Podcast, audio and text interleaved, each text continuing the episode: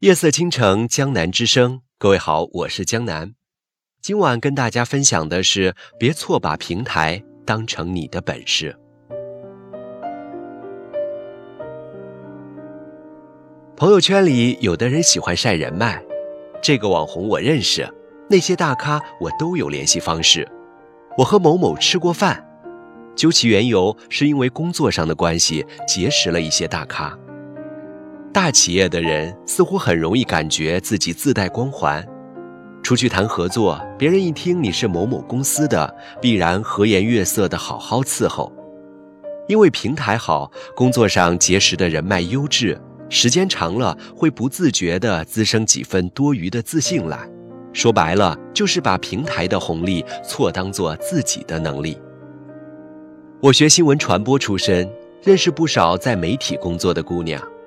有的人跑采访，动辄采访那些创始人、CEO、副总裁，这一些是必然要发朋友圈的，往往还带着几句类似于收获满满的感悟。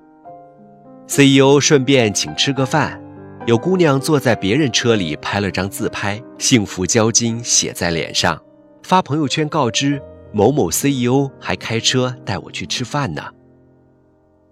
相比之下，一个前辈的低调和清醒让我十分钦佩。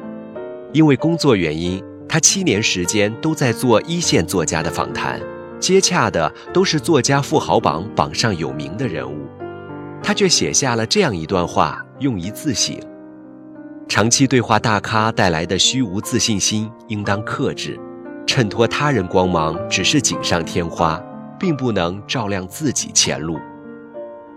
聪明之人清醒地明白，哪些是自己的能力，哪些只是自己所在的平台带来的福利。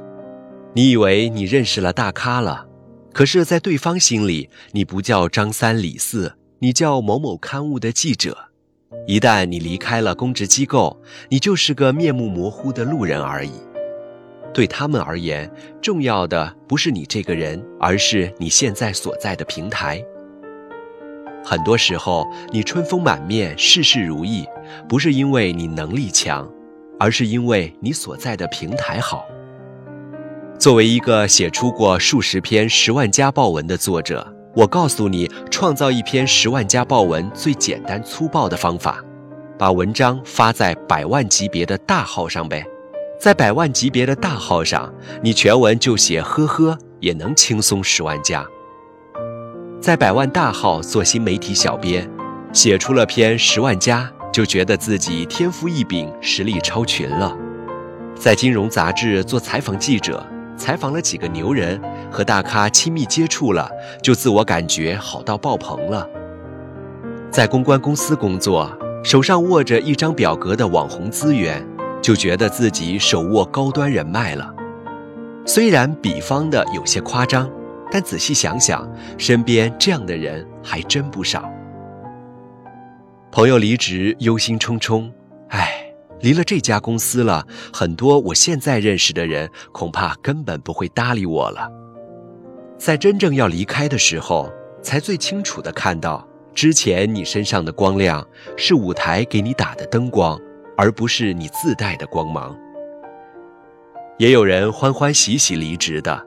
手上带着大量资源，兴高采烈地奔向比原来公司多开了六七千的公司，结果三个月内被拿走原来公司的人脉，套出原来公司的运作模式，接下来就价值寥寥了。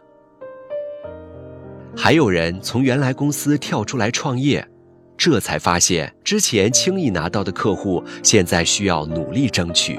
之前无需费力维持的关系，如今需要如履薄冰的维持。这才明白过来，原来真正牛的是平台，而不是你。之前在网上看到一段短文，是讲电视剧《乔家大院》里的孙茂才，原先穷酸落魄，沦为乞丐，后投奔乔家，为乔家的生意立下汗马功劳，享有功臣地位。孙茂才自负地以为乔家的生意蒸蒸日上，他居功至伟。后来他因为私欲被赶出了乔家，孙茂才想投奔对手钱家，钱家对孙茂才说了这样一句话：“不是你成就了乔家的生意，而是乔家的生意成就了你。”很多人常常拎不清，误把平台的资源当做自己的能耐，误把平台的成功归功于自己的本事，直到离开后才明白，原来之前盲目高估了自己的实力。厉害的不是自己，而是原来的平台。仗着大平台拿来的资源，其实没有什么好炫耀的。毕竟离开了这个平台，你还剩下的东西才是你真正的本事。